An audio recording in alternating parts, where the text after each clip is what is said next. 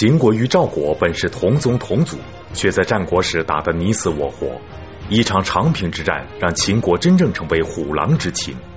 敬请收看《国史通鉴之秦昭襄王》。在历史上，秦国和赵国有着共同的嬴姓祖先。经过数百年的繁衍迁徙，其中一支来到晋国，成为晋国赵氏的祖先；另一部分则聚居在秦国，成为秦国赵氏。而赫赫有名、支持商鞅推行变法改革的秦孝公，就是秦国赵氏。由此，秦国与赵国有着很深的渊源。但在战国时，秦国却与赵国成为争霸的死敌。那么，在赵武灵王胡服骑射不断进步的同时，秦国的国君在做什么呢？他又有着怎样的故事呢？百家讲坛邀请江西师范大学方志远教授为您讲述系列节目《国史通鉴·春秋战国篇》第十七集：秦昭襄王。秦孝公死了以后，秦惠王继位。秦惠王做了一个非常大的举措，杀了商鞅，并且车裂商鞅。但是商君之法继续推行，秦国继续。奖励耕战，所以在秦惠王或者说秦贵文王时代，秦国仍然在继续发展。秦惠王死了以后，他的儿子继位，一个小伙子，十九岁。这个儿子继位以后，后来人们把他叫做秦武王。这个秦武王有一个特点，非常仗义，非常好斗，他身上有一种武士精神。在他在位的时候，他也一直把秦国的国境线一直向东推移。那么他还有一个愿望，一个什么愿望啊？在春秋的时候，不是一个楚庄王吗？楚庄王问鼎中原，他也想去看看这个鼎到底什么样子。于是派将领攻占了一个地方，那个地方叫宜阳，在现在洛阳的西南。这是韩国过去的都城，也是军事和经济重镇，把它夺过来。另外，派兵在黄河的北岸建立了一座重镇，这个重镇叫武垂，又叫武垂城。那么这样一来，这两个地方，一个宜阳，一个武垂，对洛阳形成夹击之势。两个地方到洛阳只有一天的路程。另外，分别对韩国和魏国。形成巨大的威胁。这个事情做完以后，武王带着他的仪仗，带着他的亲兵卫队，浩浩荡荡的向东周进发。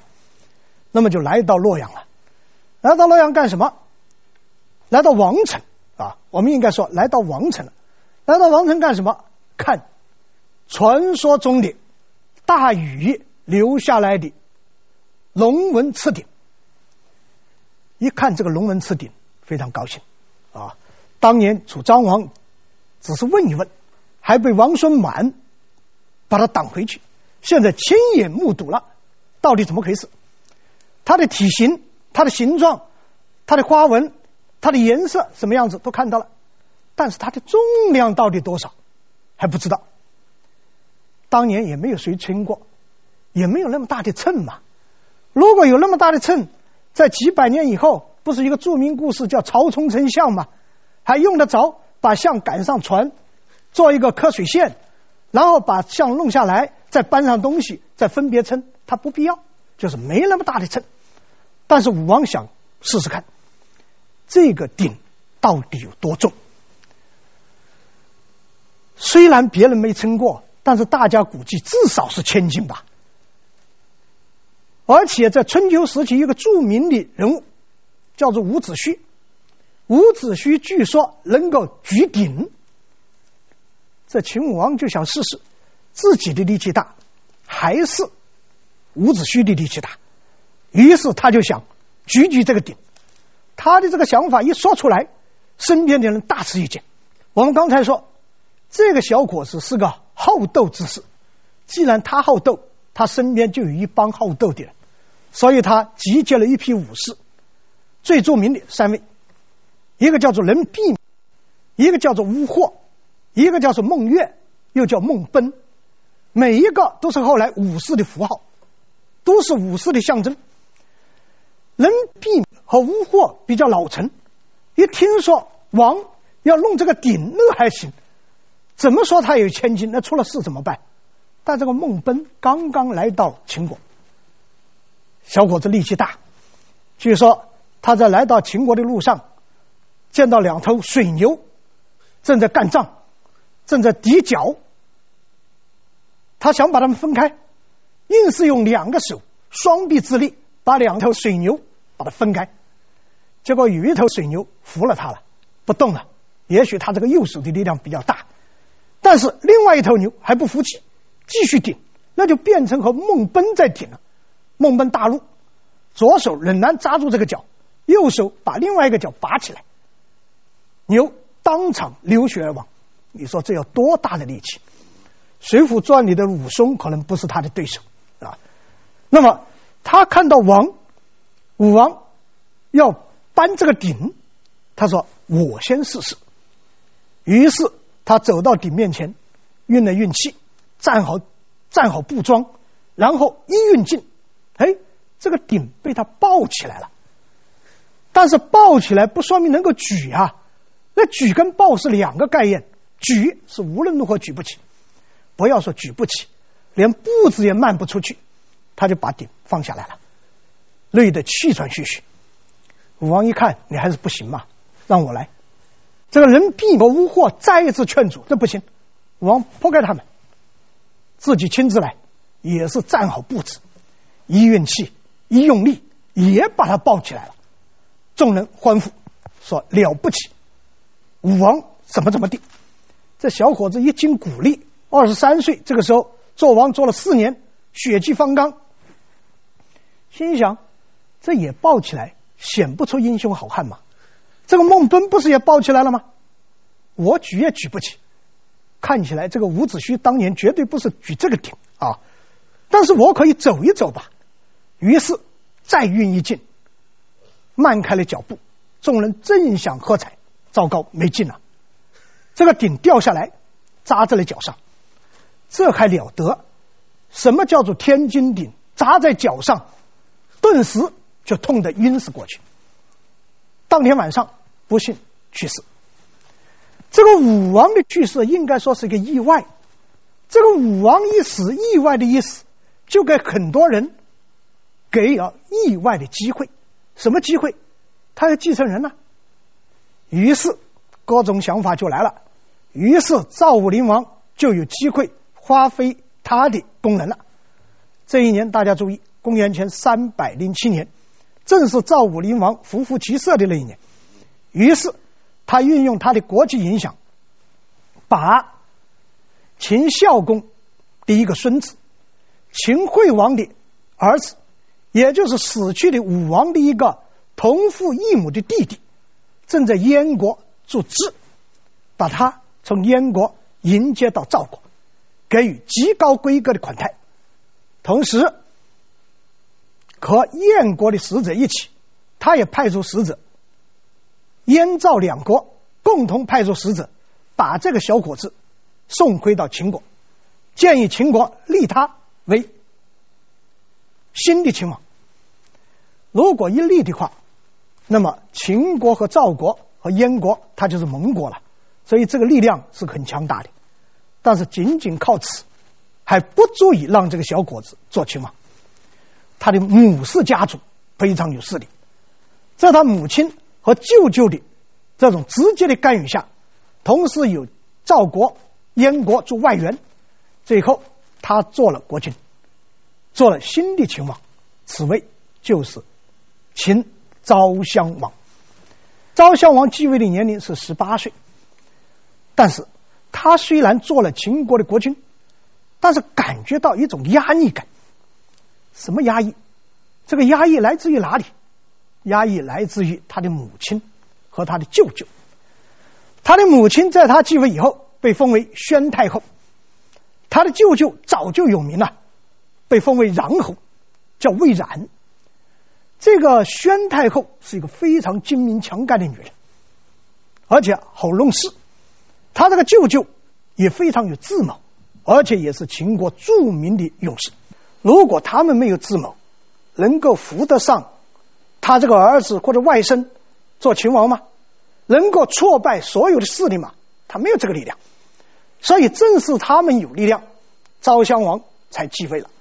昭襄王继位以后，他们继续施展自己的这种影响，所以昭襄王就感觉到郁闷，感觉到压力。尽管如此，秦国丝毫没有放松继续前进的步伐。而这个时候，秦国升起了一颗将星。这个将星的升起，几乎使整个春秋战国时期所有的将星黯然失色。什么原因？因为这个人他的名字叫白起。那么白起横空出世，在昭襄王在位的这一段时间，白起连续的向东方各国发动进攻。在昭襄王继位的十多年后，有一次非常重大的军事行动，和韩国、魏国的联军在伊阙进行决战。伊阙在哪里？伊阙在现在洛阳龙门那一带。双方的军队几十万人进行决战，白起怎么样？斩首二十四万。这是有记载以来最大的一批斩首数。秦昭襄王靠着母亲家族登上王位，却在稳定后冷落母亲，驱逐舅舅。他为什么要这样做？背后又有着怎样的计谋呢？《国史通鉴之秦昭襄王》关于秦国的这次王位继承，背后有着惊心动魄的政治角力和博弈。当时一同争夺王位的还有公子壮。由于他是嫡子，竞争力也很强，但秦昭襄王母亲家族的实力还是更胜一筹。最终由十八岁的昭襄王继承王位。秦昭襄王从小就作为人质生活在燕国，这次回国继承王位，等待他的会是什么呢？在这个过程中，魏然和其他的秦国将领也不断的向东线发动进攻，秦国兼并各国的趋势。已经越来越明显，但是他的问题也越来越暴露。问题暴露在哪里？还是老问题。宣太后在继续管事，这个穰侯魏冉在继续揽权，而且不断的权力越来越大。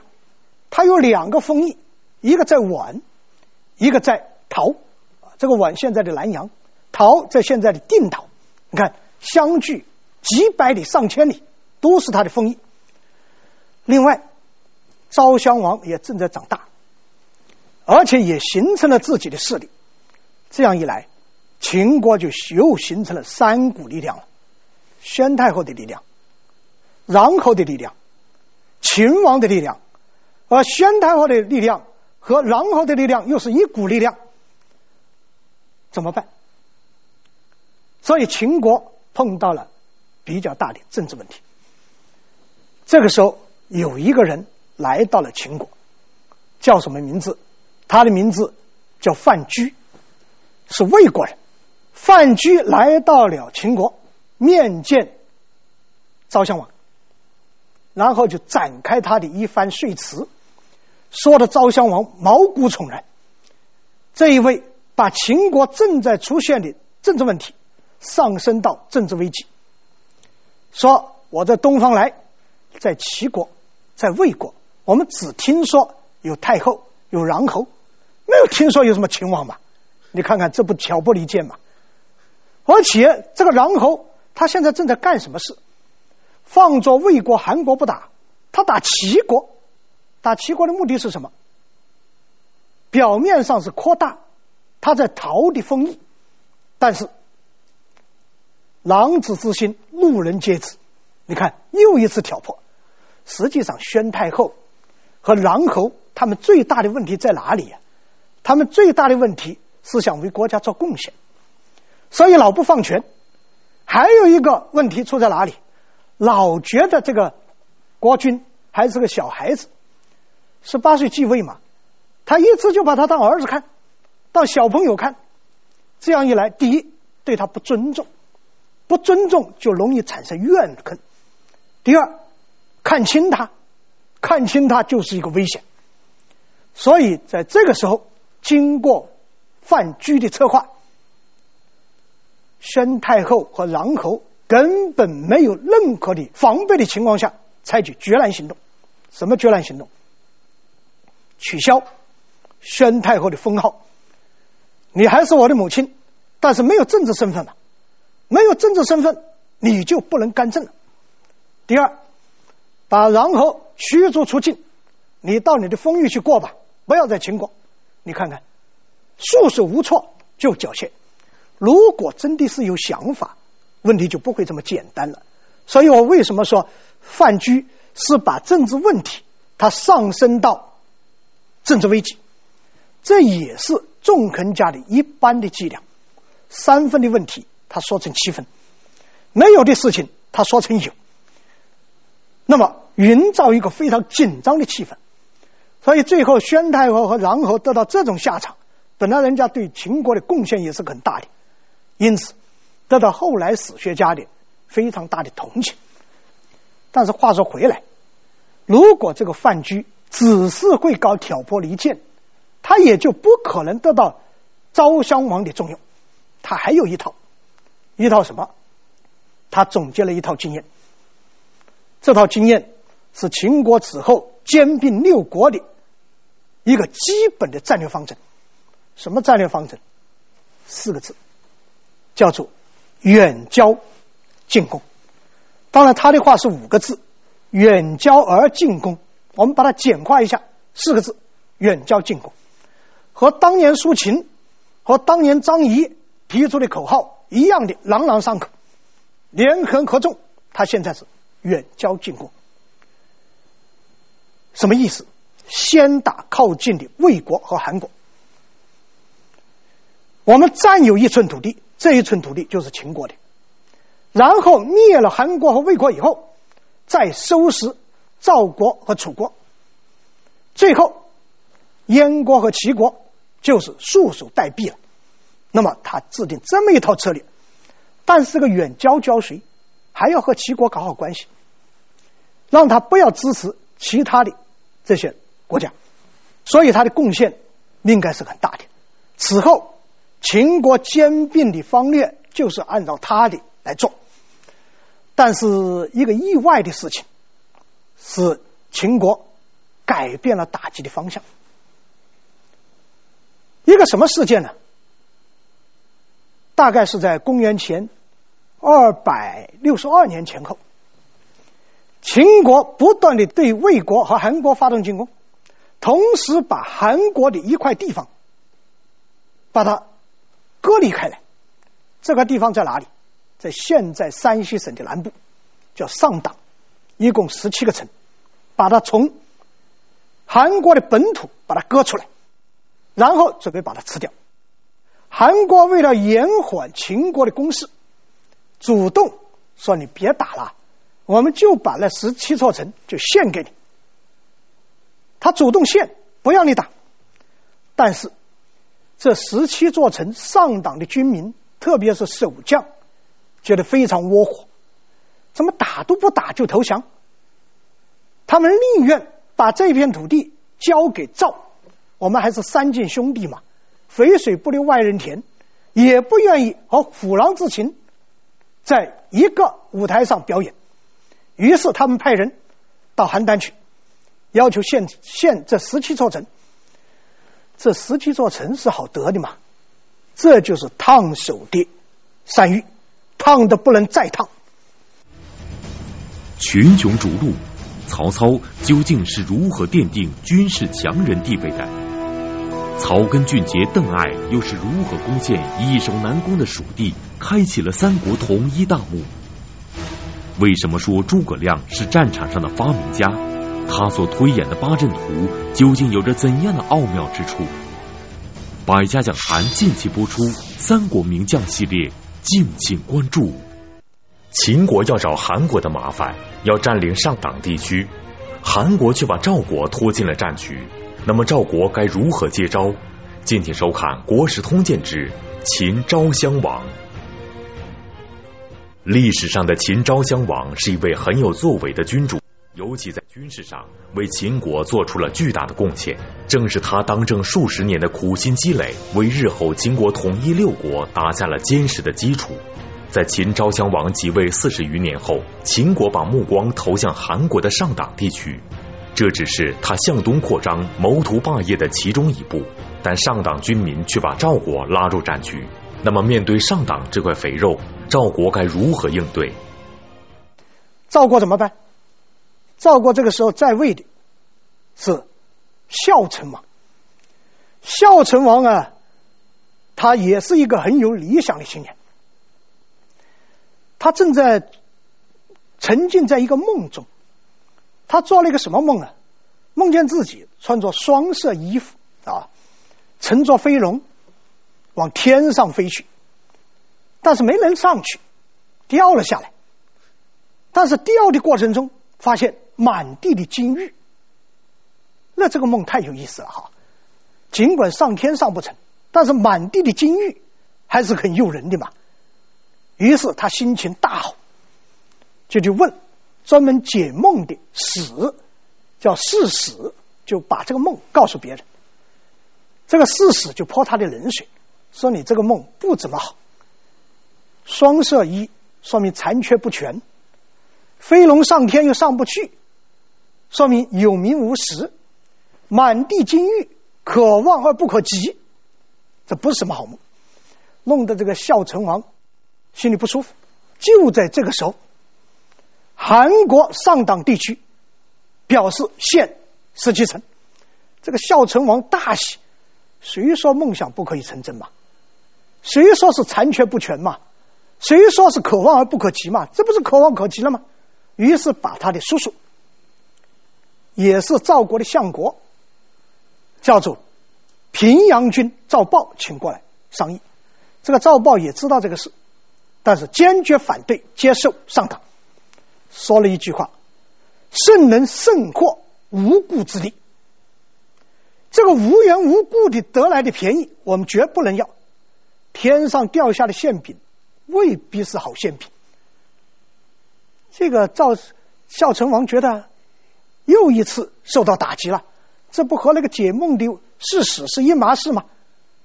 赵豹一出去，他请来另外一位叔叔，这个叔叔就是著名的平原君，叫赵胜。赵胜也知道上党要献城了，觉得这是天大的好事，这是上天给我们赵国的奖赏，如果不接受下来，那是逆天之行。孝成王一听，这才符合自己的心意啊！我们现在说历史，我们现在研究历史，一般不谈梦的啊，觉得那是唯心主义，觉得那是虚无缥缈。但是古人把它记下来，一定有古人的道理。这个梦，它是带有暗示的，可以影响人们的决策的。当然，到底决定干这个事，还是放弃这个事？是有另外的因素在这里起作用，但是梦的暗示也是重要的力量。那么这样一来，赵国决定接纳这个尽管烫手的山芋，不接受也不行。这不是让各国耻笑吗？你不是公开怕秦国吗？所以必须接受下来。但是应该说，孝成王还是非常有主见的，接受下来上党，立即调集军队。派遣当时赵国最著名的将领廉颇带兵接受上党，这可以看出孝成王也知道秦国绝对不会善罢甘休，接下来的是一场血战。但是我们赵国什么时候又怕了秦国嘛？打就打。这个时候我们刚才说，昭襄王一听，我们秦国马上就要到手的上党十七城。竟然被赵国横刀夺爱，这还了得！立即派军队。这样一来，秦国和赵国就面临着提前决战了。双方都派出主力。那么秦军一来到上党的边缘地带，来到长平，发现已经驻扎了赵军，所以两军就在长平地区形成了对峙。双方都发动了一些试探性的进攻。但是秦军经常的胜，赵军经常失败，而廉颇又先来到长平，他看好了地形地貌，所以借着地形修筑工事，就做长远的打算了。秦军不断的进攻，但是效果比较差。这样一来，两军相就形成对峙。这个对峙就是消耗战了，消耗的是什么？消耗的是人力、财力、物力。如果打起消耗战，当然更拖不起的是赵国。为什么呢？因为赵国它是农业民族和游牧民族杂居的地方，它能够积累的财富相对要少一些，特别是它拓边，你看。拓到了云中、九原、于中，那都是游牧民族居住地，你没有太多的战略物资。而秦国不一样，秦国不但关中沃野千里，而且已经取了汉中，还取了巴蜀，还取了河内，整个黄河伊水、洛水那一带地区，秦国全部取下了，所以秦国的物资它供应更快。因此，赵孝成王更熬不住，而且听说廉颇在前线经常打败仗，还坚守不出。这个单纯的防御，你能够防得住吗？我赵军就是靠运动战取胜，胡胡骑射不是用来坚守的嘛。所以他不断的派人催廉颇出战，他是盯着廉颇了，你干嘛不打？秦昭襄王也着急，他着急的是什么呢？区区一个上党，竟然弄了两年，那天下不耻笑我秦国吗？要兼并天下，兼并到什么时候？因此，他们也在想办法，但是比赵国的办法高一招。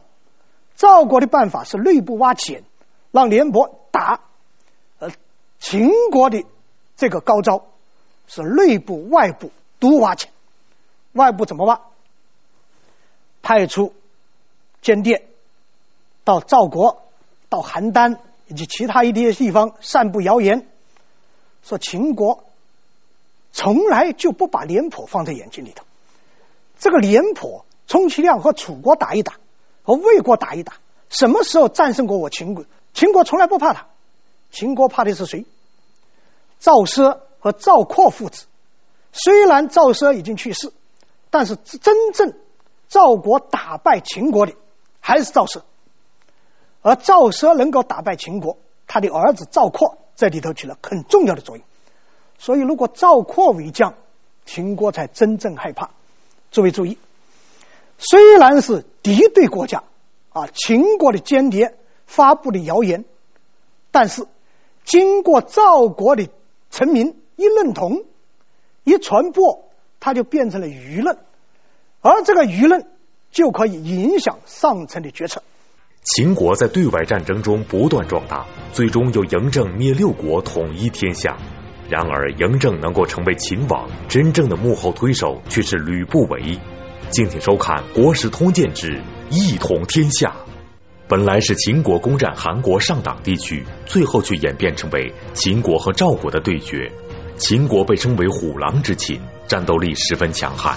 而赵国经过赵武灵王胡服骑射，又有人才济济的赵氏家族作为首领，军事实力也不容小觑。最终，战国时期规模最大、最重要的一场战役即将打响。那么，这会是一场怎样的巅峰对决呢？赵孝成王一听，提醒了他：是啊，真正能够打败秦国的，还应该是我赵家将。于是把赵括任命为全军统帅。到前线去替代廉颇和秦军决战。赵括很高兴，长期跟着父亲啊，虽然没有太多的历练，也有一定的实战经验，特别是军事理论素养特别的高。那么现在赵王派他为将，他非常高兴，儿子高兴了，母亲担心。母亲担心什么？这个赵母颤颤悠悠去见赵王。因为都是亲戚嘛，见赵王说坚决不能派赵括为将，什么原因？因为他父亲交代过，赵奢生前的时候交代过，说这个儿子把战争当儿戏，而且没有实战经验，所以不能让他带。说是兵死地也，而扩亦言之。使赵不将扩即。若必将之，破赵军者，必扩也。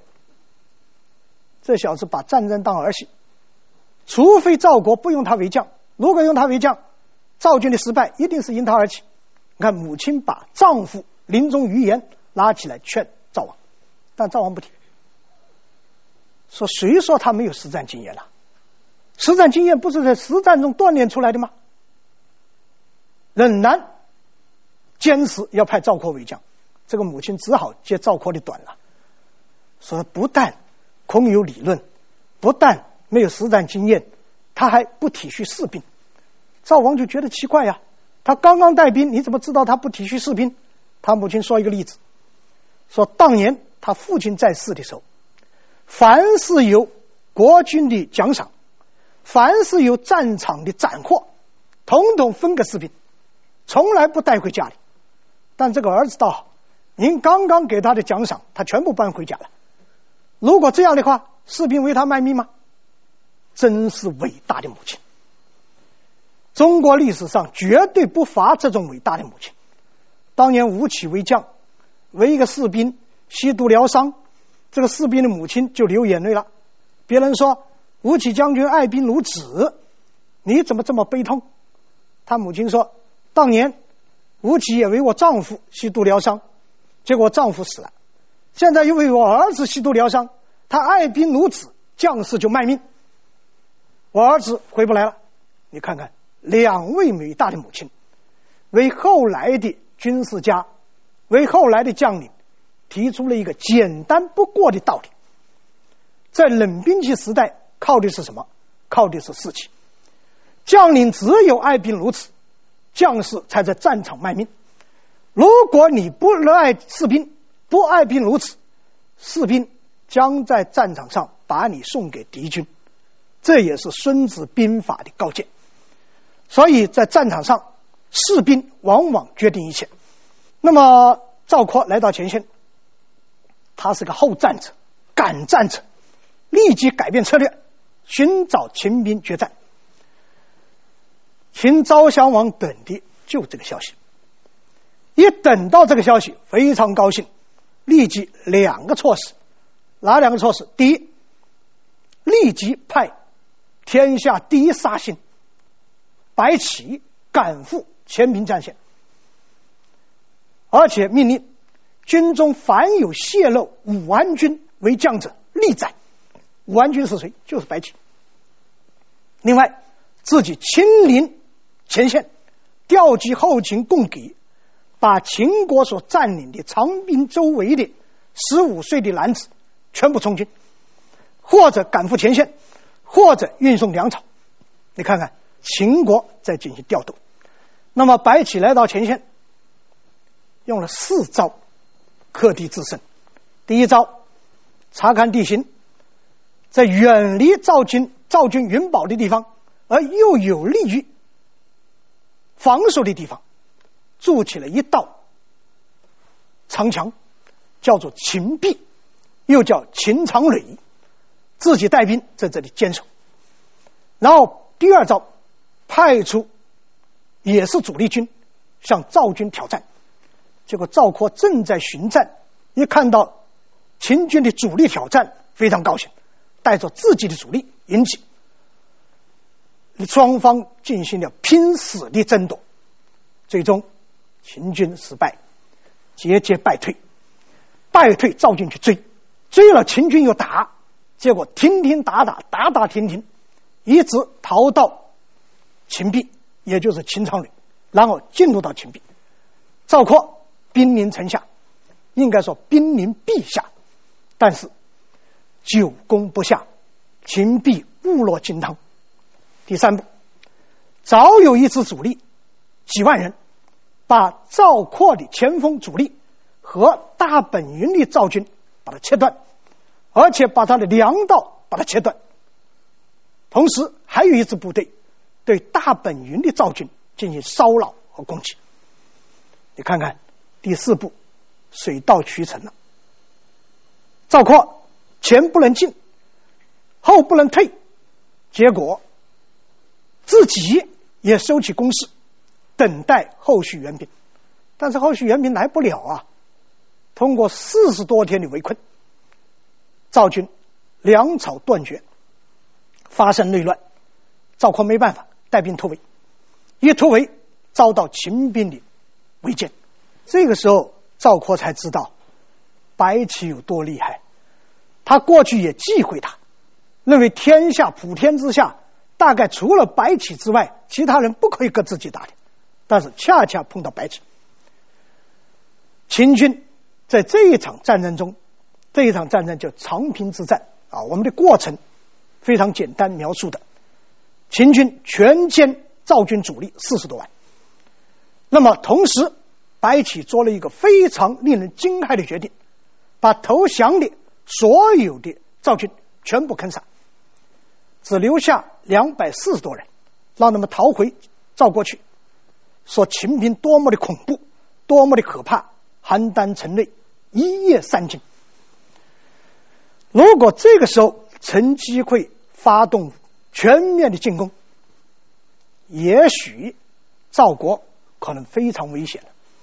我们回过头来要讨论一下赵括的问题。赵括实际上非常冤屈，非常有可能成为一代军事天才的一个军事将领，一出道碰到了天下第一杀星。一点锻炼的机会都没有，不给他机会。秦昭襄王之所以派出间谍，要让赵国派出赵括，并不是看不起赵括，实际上是重视赵括，重视赵括的什么？重视他的敢战、野战。这样战，秦兵才能够在运动中牵敌。如果长期对峙，可能对秦军不是太有利。他看重的是这一点，而不是他没有本事。我们看看昭襄王一得到赵括为将的消息，立即启用白起，说明他也认为，在所有的秦军将领里头，恐怕除了白起，还真的没有谁是赵括的对手。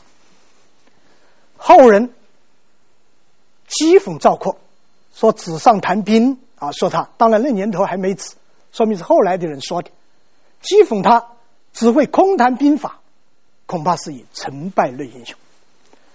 而赵孝成王之所以接受上党十七层，应该说也不是什么错误的决策。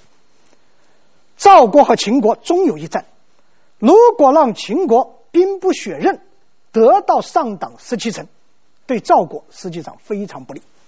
但问题在哪里？他们得十七城的时候。上党的军民献城献给赵的时候，是希望推进韩赵联盟，共同打击秦国。但是韩国没出兵，赵国独扛抗秦的这杆大旗，所以最后这场结局可以说是提前的决战。那么接下来，白起布置全军向邯郸进发。那么赵国的命运怎么样？我们下一集。